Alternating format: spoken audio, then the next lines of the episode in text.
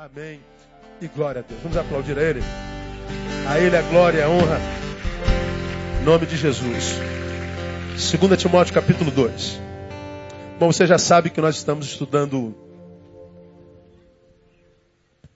2 Timóteo desde o início de março do ano passado. Nós estamos há dois anos em 2 Timóteo, um dos livros mais ricos da Bíblia Sagrada, ah, desenvolvendo uma, uma, uma série de sermões que eu denominei conselhos paulinos do pastor para quem ainda tem ouvidos, porque a gente sabe, a gente aprende isso ah, no Apocalipse, que Deus não fala com todo mundo, Deus fala com aquele que ele sabe vai ouvir. Quando ele sabe que há uma pessoa que tem orelha, mas não tem escuta espiritual, ah, com esse Deus não fala. O que sobra é frustração, não tem jeito. Então, conselho isso é bom para quem escuta e não tem valor nenhum para quem perdeu escuta espiritual. Então nós denominamos essa palavra é, conselhos paulinos do pastor para quem ainda tem ouvidos. E neste ano nós já estudamos a, a partir do capítulo 2 do capítulo do, do, de 2 Timóteo, o versículo 4 nós aprendemos não perca o foco, mantenha-se no alvo.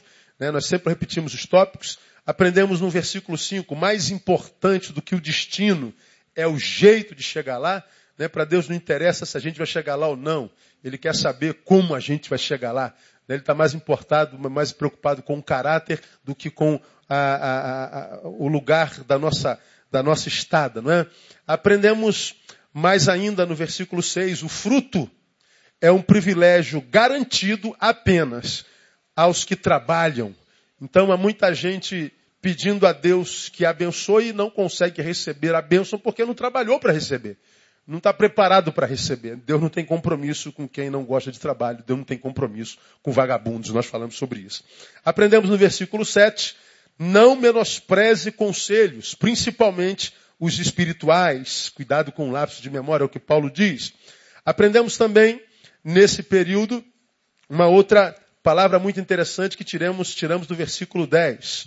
Ah, tiramos o melhor do versículo Cadê, cadê, cadê? Do versículo 8. Cuidado com o lapso de memória, que é o versículo 8. Lembra-te de Jesus Cristo. Ou seja, é muito fácil a gente se esquecer de Jesus, é muito fácil nos esquecermos de Deus e das coisas do Espírito. E ele está aconselhando Paulo, Paulo, Timóteo, lembra-te.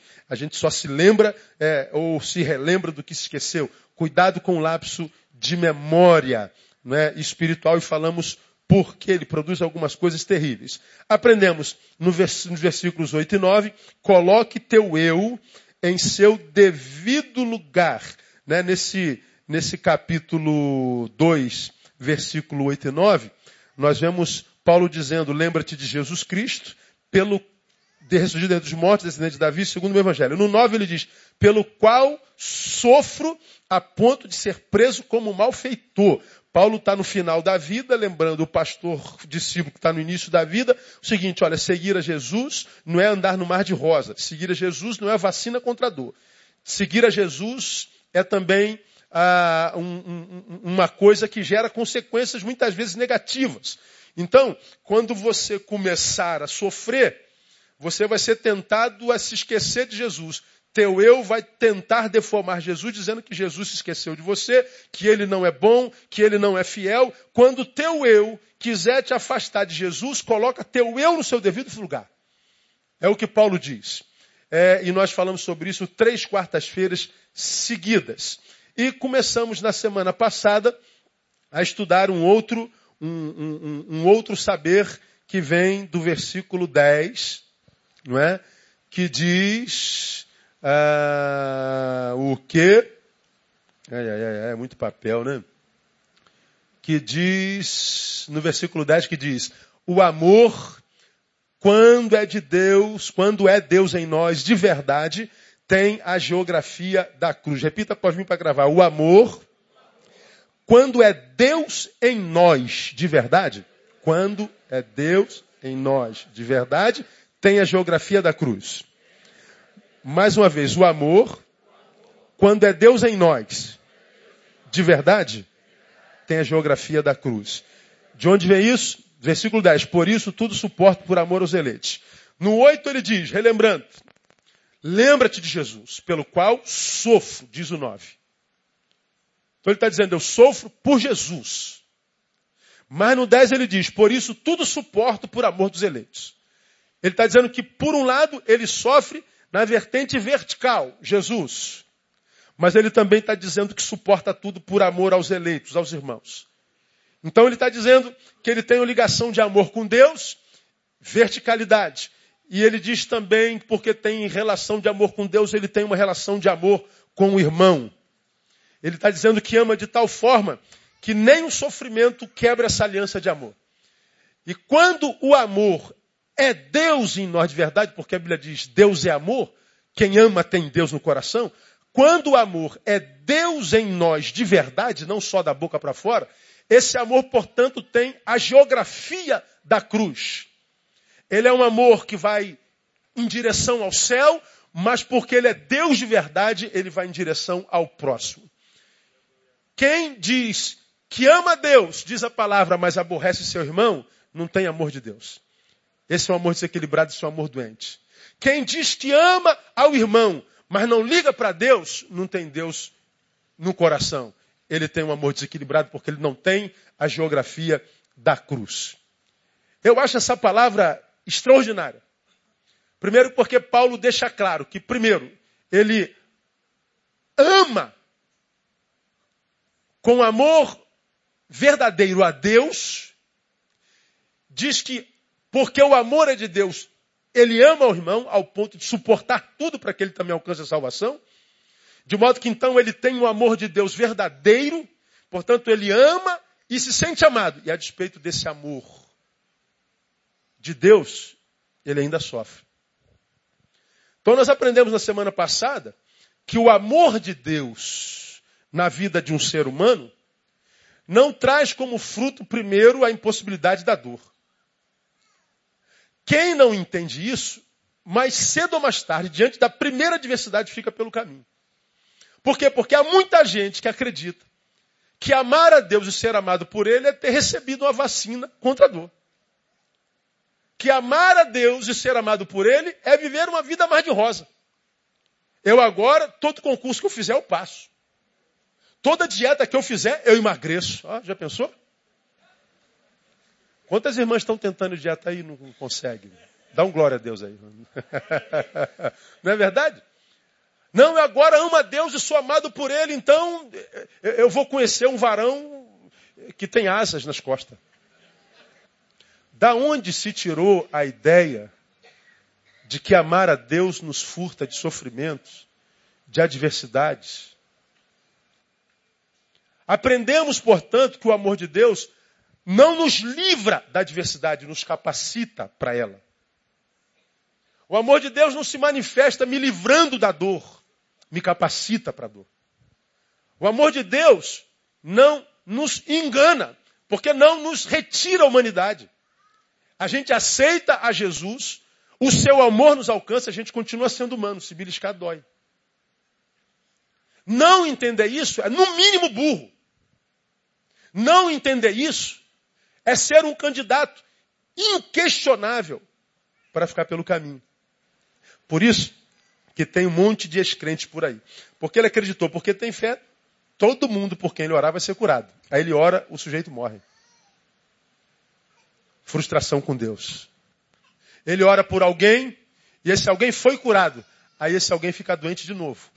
Pronto, frustração com Deus porque Deus faltou com a promessa. Ele casou, alguém disse lá no culto do poder de Deus e da descida do Espírito Santo, que o varão da irmã, varoa, é esse aqui. E ela foi nessa profetada. Casou com o sujeito. E o sujeito espanca ela todo dia. Quem é o culpado? É Deus. Aí nós vemos um monte de ex-crentes e de crentes frustrados com Deus, mas não abre a boca porque não tem coragem. Porque desenvolveu uma visão equivocada do Evangelho. Que acreditou que absorver o Evangelho é ser alguém melhor do que um ser humano que ainda não entende o Evangelho. De modo que Deus agora fez dele um ser mais amado do que aquele. Irmão, deixa eu falar uma coisa para você aqui no nome de Jesus. Jesus não ama você mais do que ninguém. Quantos aqui têm certeza do amor de Deus por si? Diga, eu sei que Deus me ama. Amém ou não amém? Pois é, eu também sei, mas eu sei também que Deus não me ama mais do que o Fernandinho Beiramar. Como que não, pastor? Eu aceitei a Jesus, ele não. Sim, ele não nos ama pelos nossos feitos. Ele nos ama pelo que nós somos. Quem é mãe aqui entende isso fácil. Já preguei sobre isso aqui mil vezes. Vai lá na, na porta de Bangu 1, 2, 3, 4, 5, 6, 7, 8. Estão lá os bandidos mais perigosos do, do, do, do Brasil. Vai lá na hora da visita, tem um, uma fila de mães gigante para evitar os seus filhinhos. Aí você fala assim, mãe, a senhora é mãe de quem? Ah, eu sou mãe do João. Aí tu pega a ficha dele, tem 3 metros, 3, 3 quilômetros. Matou criança, comeu o coração, estuprou freira, roubou a igreja, chutou o cachorro. É um monstro. Mãe, como a senhora pode amar esse monstro? É porque o monstro é o quê? Meu filho. E para quem é mãe, não interessa se filho é santo ou se é capeta. O que vale é que é filho. Sim ou não, mãe? É isso. Agora, alguns crentes acreditam que, embora uma mãe pecadora ame o filho assim, Deus não. A gente acha que porque foi alcançado pelo Evangelho, nós temos mais méritos do que aquele. Sendo que não há mérito em nós aceitando o Evangelho ou não. Os méritos pelos quais recebemos a coisa são os méritos de Jesus. Não são meu. Por isso, crente, quando você vai na igreja e ouve o pastor, a pastora, a profeta, o apóstolo, dizendo que é pelo sacrifício que você faz, porque você subiu o monte, porque você ficou de joelho três dias, porque você deu uma oferta grande, porque você se sacrificou. Você está sendo enganado. Porque Jesus já fez todo o sacrifício. Meu irmão, guarda uma coisa na sua cabeça. Tudo que você precisa em Deus, de Deus, já foi pago na cruz do Calvário. Não há nada que você possa fazer para Deus chamar mais. Não há nada que você possa fazer para Deus chamar menos. Ou então por que eu tenho que servi-lo? Por amor, gratidão e obediência, só isso. Quando é de Deus, é amor. Amar e ser amado, ele sofre. Nós falamos sobre isso. Aí, o amor de Deus em Paulo era tão real, internalizado, que ele se via capacitado para qualquer coisa. Nós lemos Filipenses capítulo 4. Vamos ler lá rapidinho, se não quiser, não quiser abrir, não precisa abrir lá não. Eu, eu, eu abro para você e leio. E nós vemos Paulo, que para mim foi o maior da Bíblia Sagrada. Nós vemos Paulo no capítulo 4, antes de ler o 13, nós vemos ele lendo 10. Ora, muito me regozijo no Senhor, não. Ah, Filipenses 4, é, 4, 11. Não digo isto por causa de necessidade, porque já aprendi a contentar-me com as circunstâncias em que me encontro. Sei passar falta, sei também ter abundância. Em toda maneira e em todas as coisas estou experimentado, tanto em ter fatura como em passar fome, tanto em ter abundância como em padecer necessidade. Posso o quê? Todas as coisas naquele que me fortalece. Agora o crente contemporâneo que vive de jargões, sempre que cita posso todas as coisas daquele que me fortalece, é sempre para o lado positivo. Ou seja, eu posso comprar esse violão mesmo que ele valha 25 mil reais. Deus vai me dar vitória. Eu estou enfermo, eu sei que eu posso ser curado, então vou ser curado. É, você pode não ser curado e morrer devagarinho com a doença que você tem. Por que, que você acha que vai aguentar acabar assim? Porque ele vai te fortalecer e te dar dignidade para acabar com dignidade. Eu posso ter fé para casar, mas eu tenho fé para manter-me de, de pé se meu casamento acabar. Eu posso ter fé para trabalhar e comprar um carro e uma casa, mas eu tenho fé para continuar de pé se a casa pegar fogo, se o carro for roubado. Tenho fé que trabalhando eu posso ganhar 50 mil por mês, mas eu tenho fé que se eu for demitido, o pão vai chegar na minha mesa de qualquer jeito. Eu posso todas as coisas naquele que me fortalece. Então o Evangelho, mais do que nos preparar para a vitória, nos ensina a perder. E por que, que é importante entender isso? Porque ninguém ganha sempre. Quem é que ganha sempre? O amor, quando é de Deus em nós, ele tem essa geografia da cruz, ele nos prepara para qualquer um. Agora, essa capacidade espiritual só pode ser gerada pelo amor de Deus. Irmão, quem não conhece a Deus só tem informação a respeito dele. Quem não conhece a Deus só reconhece que ele é Deus. Nunca vai experimentar um negócio desse. Nunca. Reconhecer é diferente de conhecer. Você pode reconhecer que o pastor Neil é o pastor dessa igreja, a autoridade espiritual dessa igreja, mas você pode não me conhecer. Quantos de vocês me conhecem? Poucos. Vocês têm informação a meu respeito. Lembra que eu já exemplifiquei isso aqui com outras palavras? Vamos pegar um, um cara famoso aí. Sei lá, diz um bambambam. Bam, bam, ah, vamos pegar Neymar. Neymar? Todo mundo? Amém? Qual é a cor do Neymar? Louro ou moreno? Como é o cabelo do Neymar? Ou era? Normal ou anormal? Aonde Neymar joga? Qual país? Neymar tem filho ou não? Neymar é feio ou é bonito? Muito. O Neymar joga bem ou não? O Neymar ganha muito ou ganha pouco? Aí. Você sabe tudo a respeito do Neymar. Quem aqui conhece o Neymar? É possível que tenha um ou outro que conheça. Eu posso saber tudo a respeito de Deus sem conhecê-lo. Se eu não o conheço, a fé e o amor que imagino ter será um amor e uma fé desequilibrada. Que em grande parte, na minha visão, é a fé da igreja evangélica contemporânea, que só prepara o sujeito para a vitória. Como é que está a vida? Só vitória, pastor. Só vitória. Só, só na vitória. Só vitória. Mentira. Mentira. Só na vitória e só na mentira. Porque ninguém anda só na vitória. Mas a gente só fala em vitória porque se você falar, pô, pastor, o negócio está bravo, Alguém vai logo se levantar. O rapaz está dando lugar para o diabo, irmão. Ou seja, não há espaço para ser humano. Tem que ser um supra-humano, mentiroso, que anda em vitória. Aí você consegue até ter um cargo na igreja, mas é reprovado por Deus. Porque, como você já aprendeu, há mais honra na, na derrota com humildade do que na vitória que gera soberba. Paulo está dizendo: eu sei ter fartura, mas se eu tiver que passar fome, eu também sei. Ele vai me sustentar.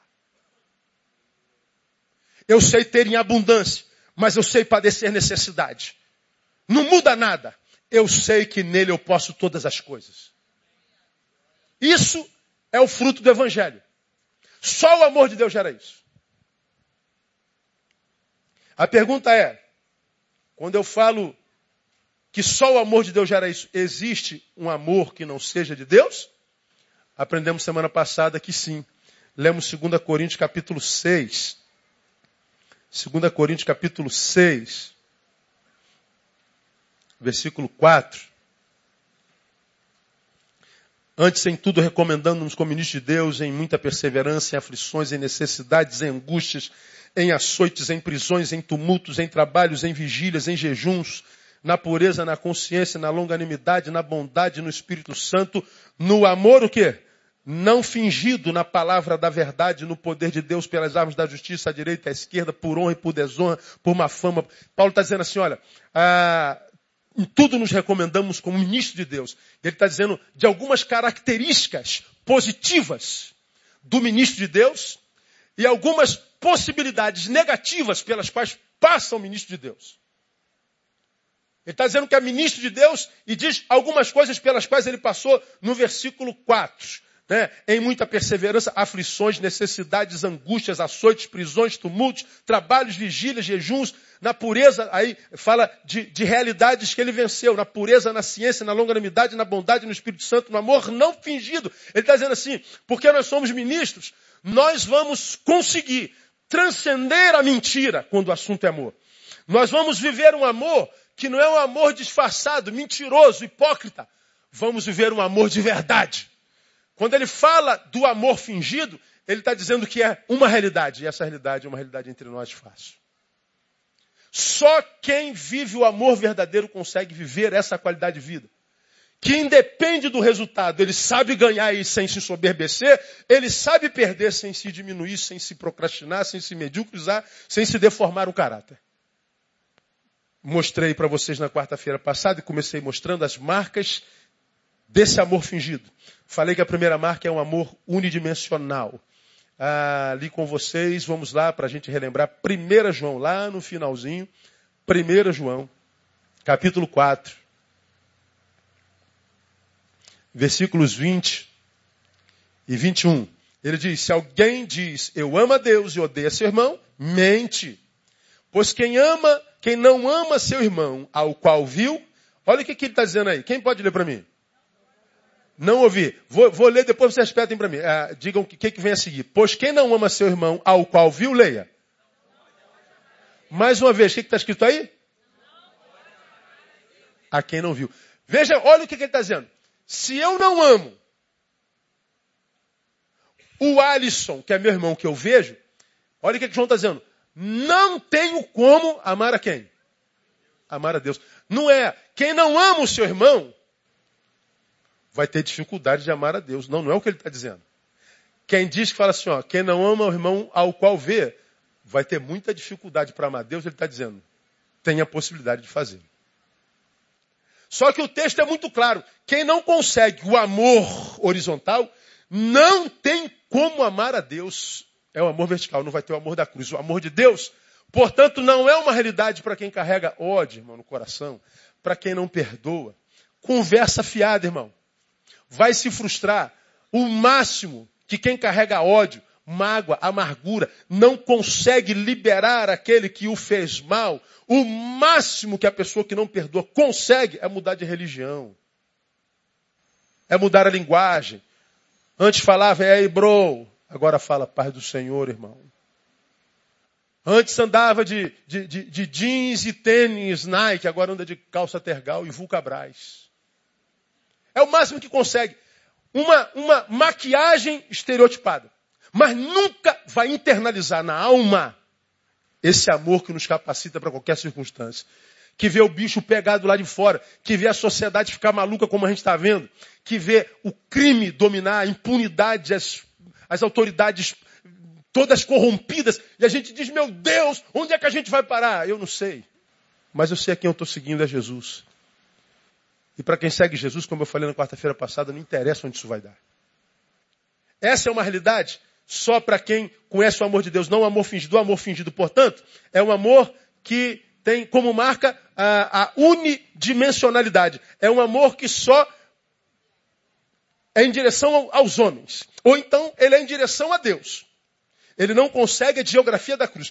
Quando um amor é em direção só a Deus, o máximo que essa pessoa consegue né, é, é, é, é se tornar um religioso frio. Um religioso destituído de graça, destituído de misericórdia e destituído de solidariedade. E aí, irmãos, quando a gente olha a igreja evangélica hoje, como é que os crentes tratam os pecadores, ou então quem não está fazendo o que a gente gosta, a gente joga logo o medo, né? Olha o leito, irmão. Deus vai lhe pesar a mão, chegar a descer a baba. Deus vai lhe castigar. E se por acaso acontecer alguma coisa ruim, o cara diz, eu falei, eu falei que ele ia sofrer, que ele ia amargar, que essa irmã ia passar necessidade, porque deixou o nosso ministério. As pessoas mais perversas da minha vida eu encontrei dentro da igreja. O maior índice de maldade que eu encontrei na minha vida, encontrei na igreja. Gente que se diz de Deus, mas não conhece uma gota de misericórdia. Qual a consequência do religioso que muda a religião, mas que não conhece graça, misericórdia nem solidariedade? Qual a consequência? Qual a tendência dessa pessoa? Dependência institucional. Ele se torna especialista em regras parlamentares, estatutos, em liturgias, hora de culto, limpeza de templo. Você pode contar com ele para varrer o templo em meia hora. Ele está presente lá, ele vai, ele, vai, lá, ele vem cá. É, aí o pastor olha assim, meu Deus, que crente dedicado. Porque para a instituição tem tudo. Ele está na igreja de segunda a segunda, em todos os cultos. Ele é maravilhoso para a instituição. Mas bota ele para conversar com um ser humano e ele não sabe trocar duas palavras. Ele se dedica à instituição porque é a única forma que ele tem de se sentir prestando um serviço a Deus. Tira a instituição, ele está perdido. Se passasse um vendaval do inferno ou do céu e derrubasse todos os templos e acabasse com os locais de reunião, a maioria dos crentes estariam perdidos. O que, é que eu faço agora para Deus? Não tem mais templo. Mas daí? O religioso é um pobre coitado, irmão. Ele só conhece institucionalidade. Hoje, caminhando, eu quero mostrar para vocês o que acontece com alguém que tem o amor unidimensional, não em direção a Deus, porque é religioso e frieza, mas aquele que tem amor em direção aos homens. Eu amo os homens, mas não tenho nada a ver com Deus. O que que essa pessoa vê gerado em si? Ele se transforma num filântropo e realizado. Quem ama só a Deus, num religioso frio. E quem ama os homens desconsidera a espiritualidade. Um filântropo irrealizado. É mais ou menos o seguinte: gente boa beça, o sangue bom, mas infeliz. Aquele camarada que está aí para todo mundo, cara, olha, pode contar, tu, tu chama ele três horas da manhã para ir não sei aonde carregado, ele vai. Ele é um, ele é um camarada que gosta de ajudar, que gosta de, de, de, abençoar. Ele, ele, é parceiro, ele é solidário, ele é amigo, ele é trabalhador, ele, ele não tem preguiça, ele conta com ele. É aquele cara que é pau para toda obra. O prazer dele é ajudar. Essas pessoas são maravilhosas. Mas quando esse filântropo solidário se retira para si, o que ele encontra em si é vazio, tristeza e realização. E o pior, ninguém imagina que ele viva isso, porque ele é um cara muito bom, ela é uma mulher muito boa. Pois é, mas é um amor é, desequilibrado. É gente boa e infeliz. Por quê? Porque as obras não são suficientes em si para locupletar o coração de um homem, para justificar esse homem, para trazer vida à vida desse homem. Continua vazio. Muitas vezes o muito fazer, a agenda soberbada, é para que pare pouco, porque quem para pensa, quem pensa sofre. Aí nós vemos os workaholics contemporâneos. Gente viciada em trabalho. Gente que trabalha sem precisar tanto trabalhar. Mas é porque se parar pensa. É muito trabalhador, mas é muito infeliz, é muito vazio. E o pior, não pode mostrar isso para ninguém, absolutamente ninguém, porque por causa da bondade dele, da filantropia dele, ele construiu uma imagem de perfeição. Meu irmão, como eu atendo gente assim. E como a gente conhece gente assim. E algumas pessoas chegam perto e dizem, pastor, como é que uma pessoa boa como essa pode estar assim desse jeito? Amor desequilibrado. Porque as obras não são suficientes para locupletar, para gerar justificação no homem. Quando a gente vê Efésios, capítulo 2, versículo 8. Você, você, esse você não precisa abrir. Está lá. Pela graça sois salvos por meio da fé. Isso não vem de vós, é dom de Deus. Não vem das obras, para que ninguém se glorie. Ele está dizendo assim: as obras é, me dão equivocadamente a ideia de que por causa delas eu sou uma pessoa boa. Então eu tenho até do que me gloriar. Quando o assunto é espiritual, ele está dizendo, não, não serve para nada não vem das obras para que ninguém se glorie.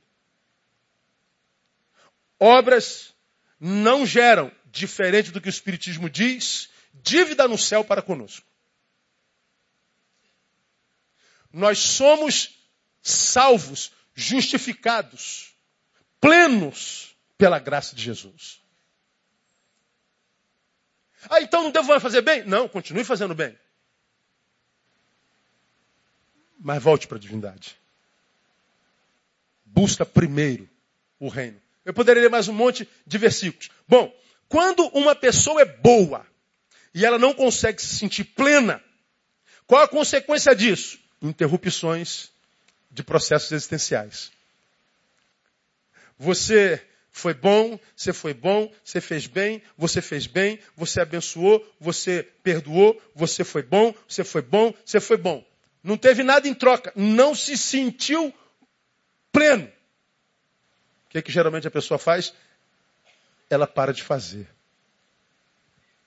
Cara, eu fiz uma vez, fiz duas, não adiantou nada. Fui tão bonzinho, fui tão certinho, fui tão ético, fui tão gente boa, fui tão perdoador, tão generoso. E o que, é que eu recebi em troca? Uma facada nas costas. Estou falando para ET ou estou falando para ser humano? Quem já recebeu uma facada nas costas? Deixa eu ver, levanta a mão. Aquela pessoa a quem você mais abençoou. Não há ninguém na terra para quem você fez mais bem. E o que ela fez? Apunhalou pelas costas. Ingratidão.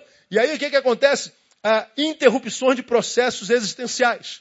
Você começa um monte de projetos, mas os projetos acabam porque não tem retorno. E por que, que o projeto do bonzinho não tem retorno?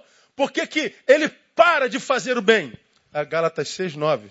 Está aí, ó. Claro como a luz. Gálatas 6,9. Por que, que a pessoa para de fazer o bem?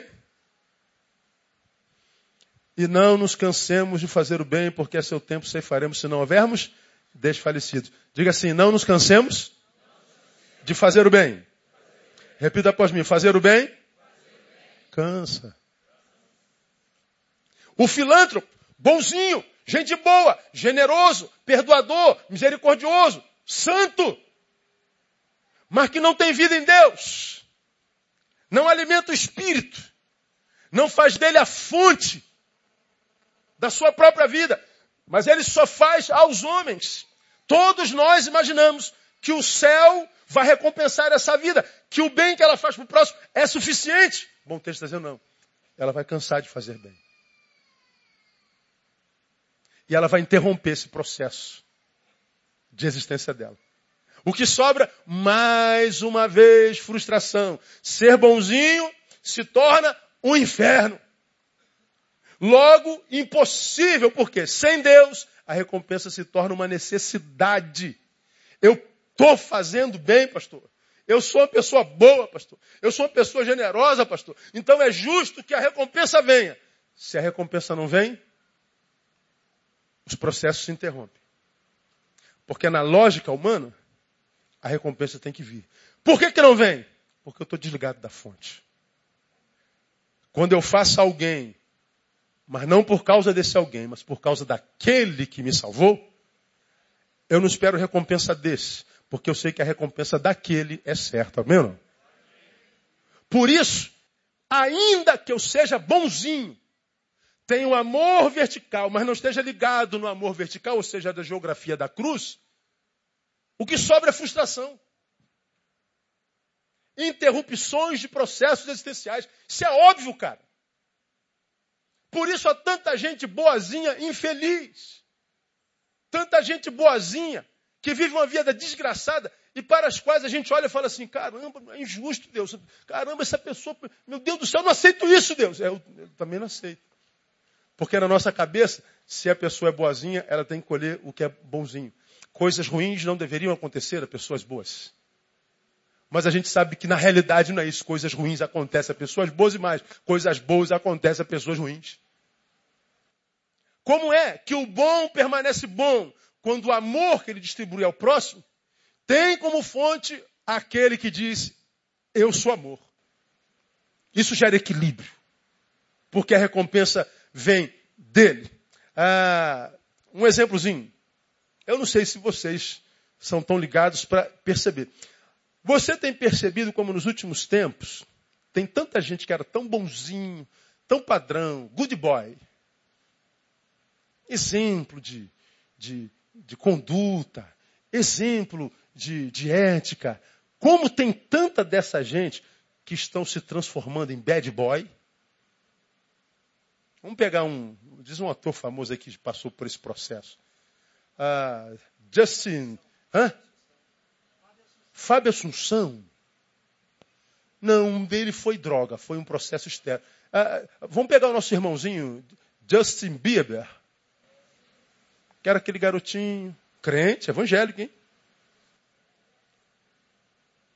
Agora só está vendo agredindo os, os fotógrafos, postando coisas horríveis, está virando um bad boy. Ah, tem uma outra, uma, outra, uma outra moça também, Miley Cyrus. Era aquela garotinha de qual seriado, hein? Ana Montana. Hannah Montana. Ela era a, a bambambam bam, bam dos adolescentes, toda certinha, orava para comer e tal. Agora, no, no, no ganho do, do, do, do, prêmio delas, que foi o Grammy, cara, ela parece pelada, só de calcinha, com língua para fora, fazendo sinal da, do diabo, toda sexy e tal. A menina pirou. Meu Deus! Um escândalo mundial. Cansou de ser boazinha. A gente diz, meu Deus, o que está acontecendo com essa gente? Simples. Quem é que faz sucesso hoje? O bonzinho ou o desgraçadinho? O desgraçadinho. Olha, eu estou em casa esse tempo todo por causa dessa cirurgia. Fiquei uns 20 dias em casa de molho, quase morrendo de depressão. Algumas semanas eu vi a Fazenda. Me responda. Como que aquela Denise chegou no final? Aquela retardada. Meu Deus, quem é que faz sucesso?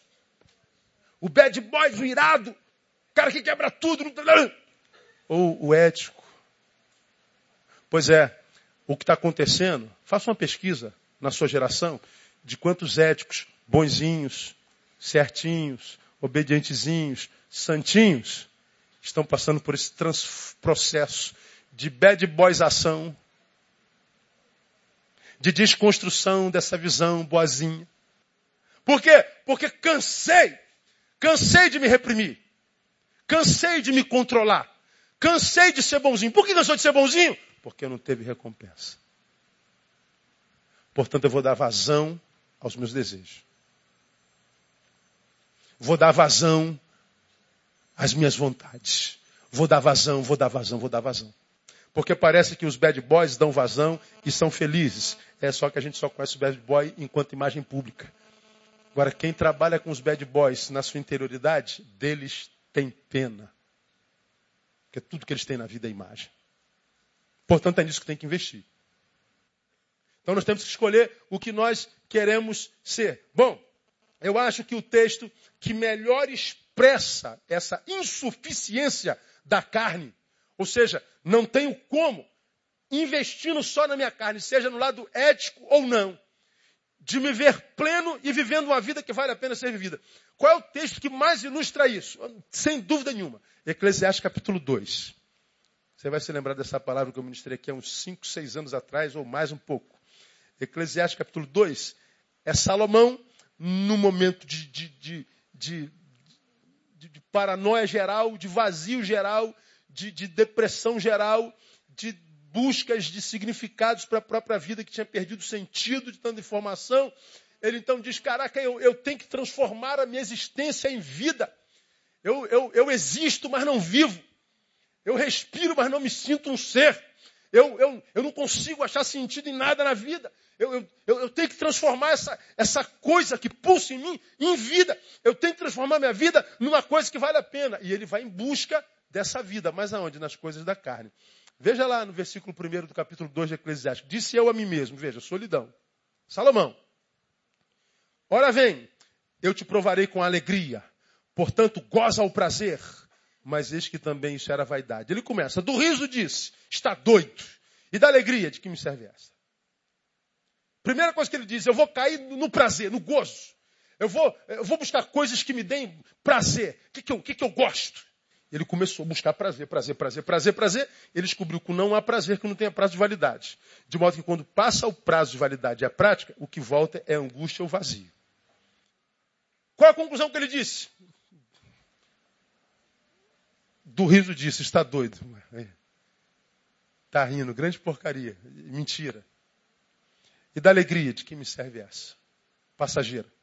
Ele não para, ele continua a busca. Busquei no meu coração como me estimular, como estimular com vinho a minha carne. Bom, agora eu vou encher a cara. Disseram que quando a gente bebe, a gente fica feliz. Vou para a rua com a garrafa de vinho, com a garrafa de vodka, misturada com Red Bull. E ele então tenta gerar alegria e vida através do álcool. É como essa geração, né? Você vai nas baladas, nos bailes, está todo mundo feliz, rindo, bonito. Só fera. Mas está todo mundo chapado. Encontra com eles no dia seguinte. Porque como eu preguei domingo passado, como eu falei domingo passado, a felicidade não tem a ver aos lugares aonde eu vou, nem com o que eu faço lá. A felicidade tem a ver para o lugar para o qual eu volto e com quem eu me encontro cá. Ninguém é feliz indo, independente do lugar para onde vai. Se consegue ser feliz em função do lugar para o qual volta e com quem se encontre nesse lugar. Quem encontrou esse lugar e esse alguém não precisa estar indo o tempo inteiro. Nunca entenderá isso quem não conhece o amor de Deus. Não estou entendendo, pastor. Então encha a cara, o miserável. E toma uma cirrose logo. E morra de câncer. Fingindo que foi feliz. Vou encher minha cara. Ele continua lá. Ele não, não, não, ele não, para, não.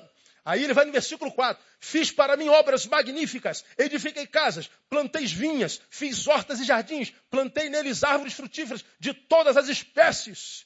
Fiz tanques de águas para deles regar o bode. Ou seja, trabalho. Eu vou trabalhar. Festa, bebida, não adiantou. Então eu vou mergulhar no trabalho. Eu vou me ocupar. É jardim, é construção, é tanque. Eu, eu quero trabalhar 24 horas por dia. Virou um workaholic viciado. Não tem tempo filho para o marido, para a mulher, não tem tempo para nada. Ele tem que trabalhar. Não adiantou nada. Continua no versículo 7. Comprei servos e servas. Tive servos nascidos em casa. Ou seja, vou tentar lidar com poder. Quero ser poderoso. Quero ser chefe.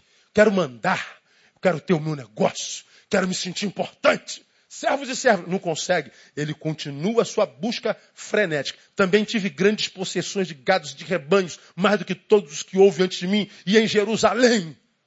Ajuntei também para mim prata e ouro, tesouros dos reis e das províncias. Ele diz: dinheiro, dinheiro, dinheiro e dinheiro. Não conseguiu também. Ele continua a sua corrida. Provi-me de cantores e cantoras.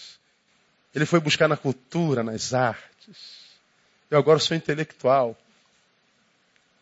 Eu vou para os museus de arte modernas, curtir os, os, os, os pintores contemporâneos. Ele vai para aquelas telas de, de arte contemporânea que o cara pega a tinta. Aí passa a mão assim, ó. Aí quem vai ver? Oh! Nossa, olha a profundidade dessa. Tu fica de trás olhando assim, de cabeça para baixo, deve ser, caraca, mané, o que, que esse cara tá vendo aí? Aí você fala assim, cara, eu estou doente, eu sou retardado, mano. Porque. Aí fica, meu Deus, como o cara conhece, como ele conhece o vinho, tonalidade. Fui almoçar com um pastor outro dia.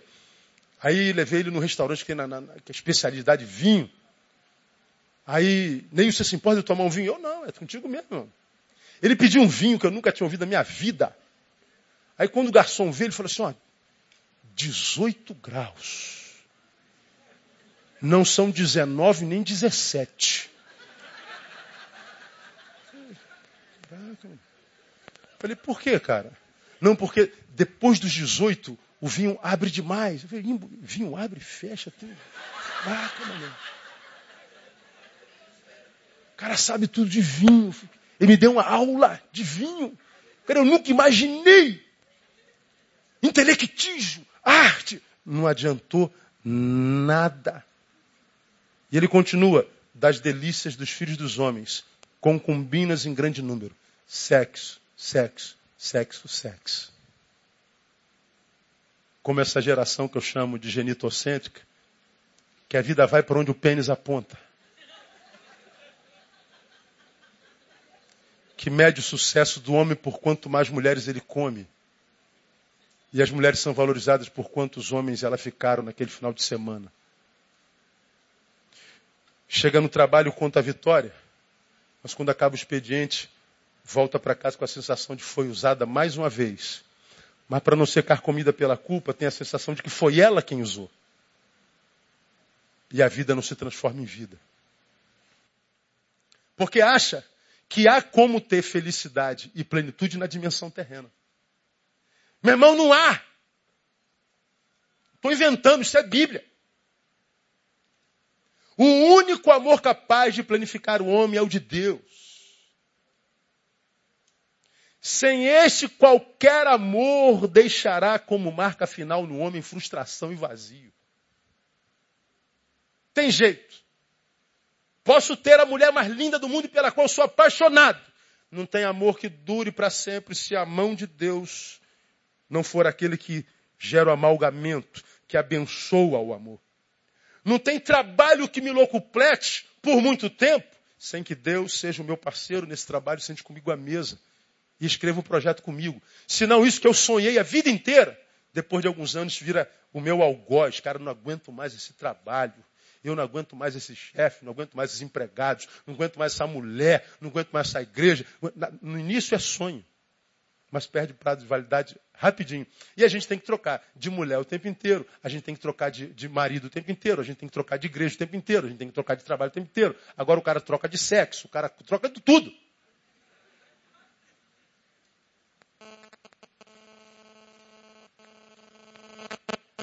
É uma vida desgraçada. Por isso, escuta o que eu vou lhe falar, tome muito cuidado quando estiver amando. Mesmo que seja marido, esposa, filho, carreira profissional, se esse amor estiver afastando você de Deus, eu te digo, você está correndo um perigo grave. Achou a mulher da sua vida? Achou, achei. Pastor, estou apaixonado, pastor. Legal, tua paixão te aproxima de Deus ou te afasta? Porque se estiver afastando, saiba que você vai ser um apaixonado infeliz em pouco tempo. Eu não estou profetizando, não, irmão. Eu estou falando de uma árvore, cujo fruto é claro. Estou profetizando nada. Eu só estou falando de uma árvore, cujo fruto é óbvio. Só não vê quem não quer. Está aí. É, é, é, é, claro como, como, como, como a luz do dia. Termino. Além do que já falei, amar longe de Deus é perigoso por quê? Terminei. Porque a Bíblia diz que por se multiplicar a iniquidade, o amor de muitos o quê? Esfriará.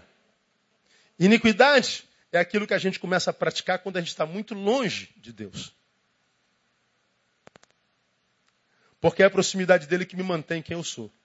Publiquei aí, ó, na fanpage do meu Face, essa semana. Sim.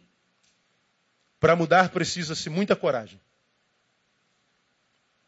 Porém, maior coragem é preciso, nesse tempo de trans, entre parentes, de formações, para se continuar sendo quem se é, um homem de Deus. Você precisa mudar, cara. É sim, para mudar precisa ter coragem. Maior coragem eu preciso ter para continuar sendo quem eu sou. Porque quando eu vou me afastando de Deus, eu preciso ser aceito. E eu tenho que cumprir papéis que nada tem a ver com a minha essência mas porque a gente não foi chamado para viver só, a gente se deforma para ser aceito. Isso é iniquidade, porque a gente só se deforma porque se afastou de Deus. Porque se eu estou na presença de Deus, eu não preciso mais representar. Sou o que sou.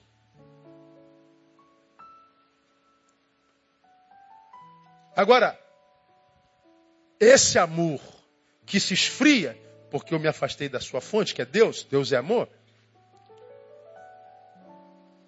É o que revela a gravidade de tudo que eu estou pregando. Porque a gente vai lá para 1 Coríntios capítulo 3, que fala sobre a suprema excelência do amor, que diz, ainda que eu falasse a língua dos homens e dos anjos e não tivesse amor, nada serei. Ainda que eu é, distribuísse os meus bens para os centros pobres e não tivesse amor, nada serei. Veja, Paulo está dizendo, sem amor não há ser ainda que hajam trabalhos. Eu posso falar a língua dos homens, eu posso distribuir meus bens, eu posso entregar meu corpo para ser queimado. Ó, trabalhos feras. É por amor? Não, então você não é nada. Repita após mim: sem amor, não há ser, ainda que hajam obras. Você vai trabalhar, trabalhar, trabalhar, trabalhar, mas não vai ser. E por que, que não há ser? Porque não há amor. Por se multiplicar a iniquidade, o amor esfria. Sem amor eu não sou. Ele está falando de um tempo em que a humanidade não seria mais. Quem não é, é qualquer coisa. Aonde senta, vira aquilo. Agora, quando Deus chamou você, irmão, Ele gerou uma identidade única. E escreveu teu nome na palma da mão dele. Tu és meu filho amado, eu hoje te gerei.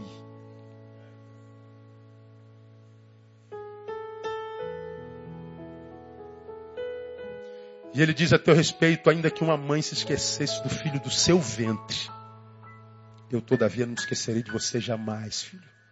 Porque na palma das minhas mãos está escrito teu nome. Ele diz que gerou um ser espiritual em você e te selou com o Espírito Santo. Há uma identidade espiritual nos seus filhos. E aí a gente entende de forma muito clara, óbvia. Porque há tanta gente frustrada com Deus, Deus, eu, eu Deus, eu Deus, e Deus, e Deus, e Deus, se transforma em, em lembradores da ineficiência de Deus. Quero te lembrar o quanto tu és ineficiente e descumpridor de promessa. Aí você se esquece, porque está aqui hoje. Não é nada, portanto é qualquer coisa. Olha para trás e se lembra do que Deus te prometeu. Tá vendo? Deus não, não cumpriu o que me prometeu. E eu sempre digo aqui: Ele prometeu, mas não para esse ser que você é hoje. Ele prometeu para aquele ser que você era quando estava na presença dele. Como você se afastou dele, foi se deformando, se transformando, se transformou em algo que Deus não conhece. Quando você fala, ele não conhece a tua voz. Que você terá o que tem todas as suas criaturas. O desse dia. Não espere mais do que o pão de cada dia.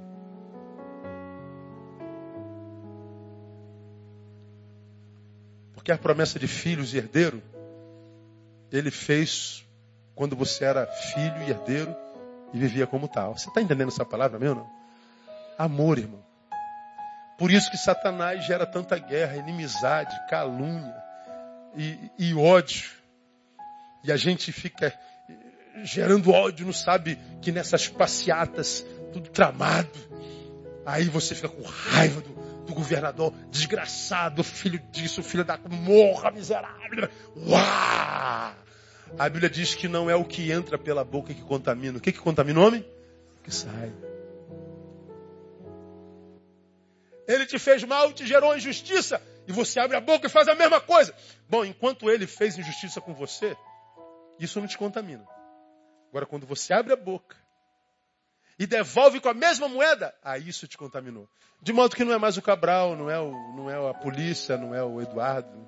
Quem está te matando é você.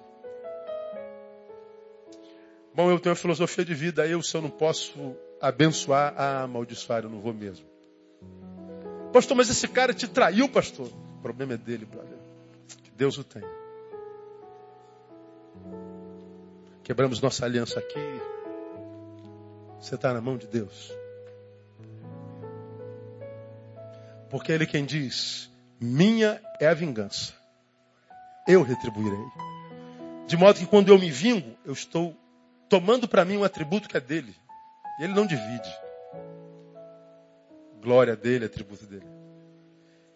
Eu não tenho que me vingar do meu algoz, eu não tenho que falar mal de quem falou mal de mim, eu não tenho que deixar de dormir porque fulano foi ingrato. Eu vou dormir.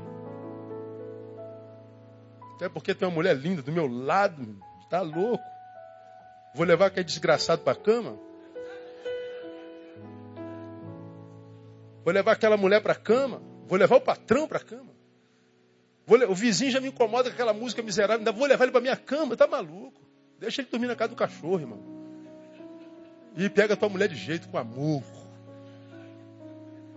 Porque se você retribuir com a mesma moeda, você não é. Sem amor, nada serei. Nada. Então não adianta, irmão, subir monte, fazer campanha, fazer essa religiosidade besta que vive atrás de milagre, de, de, de cura, que acha que Deus é um curandeiro agora, reduziu-se a um curandeiro. Um Deus desse tamanho. Mas um Deus que não sabe agir em mim quando eu estou desempregado, sem dinheiro. Quando eu estou na calada do meu coração, decepcionado com Ele, que não estou entendendo, Deus. Poxa, cara, eu estou orando aqui, mas tu sabe que eu estou com raiva.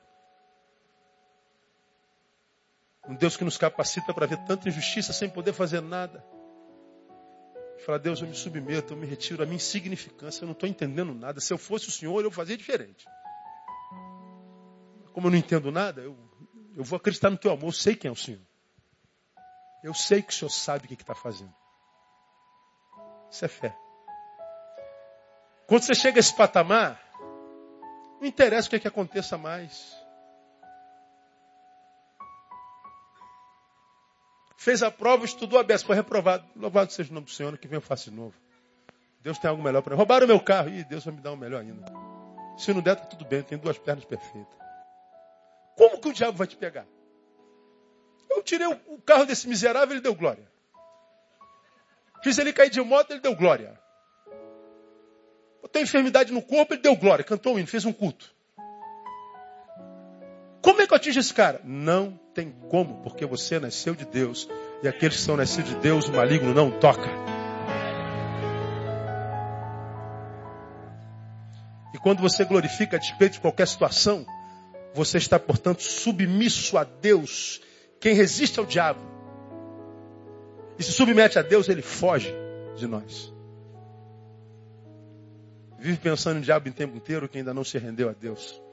Porque se você sabe o Deus que serve e o conhece, você não pensa no diabo nem um minuto no dia. Eu não dou ibope pro diabo nem um segundo. Ah, o diabo, que diabo, irmão? Que diabo? Vai te catar, pá. pensa em Deus. Ah, o diabo, o problema é dele que ele está furioso. Eu estou alegre, irmão. Tô, sei onde eu estou. Ó, oh, pastor, o inimigo está. O problema é dele. Toma Doril. E a raiva sumiu, sei lá. Quem tem problema é o diabo, não é a gente, irmão. Porque ele sabe que a gente conhece o Deus que serve. Que Deus te abençoe. Te dê a graça de conhecer esse amor de fato e de verdade. Para que você viva uma vida que vale a pena. Recebe, amém ou não? Aplauda ele. Vamos ficar em pé? Vamos embora. Oh, aleluia. Vamos orar. Oh, aleluia. Oh Deus. Oh Deus.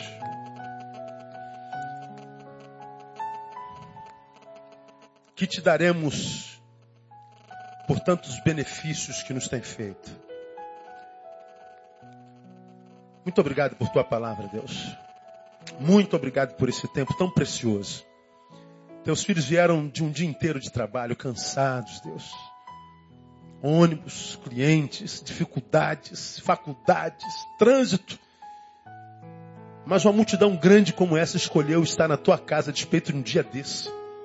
E nós queremos te dizer, valeu a pena, Deus. Cada minuto. Saímos daqui renovados, Deus. Um dia cansativo. Alguns ainda vão pegar ônibus, vão para longe. Mas eu sei que no coração eles estão dizendo, valeu a pena. Portanto, ó Deus, completa a obra no caminho de casa e no restante dessa noite. Que quando os teus filhos tomarem banho, que aquela água, Deus, que limpa o corpo, seja o símbolo de que as águas do teu espírito estão limpando a alma também. Que quando o teu filhinho amado deitar naquela cama, ele sinta como quem deita nos braços do Pai. De um pai que sopra no ouvido palavras que vão fazê-lo ninar como filho.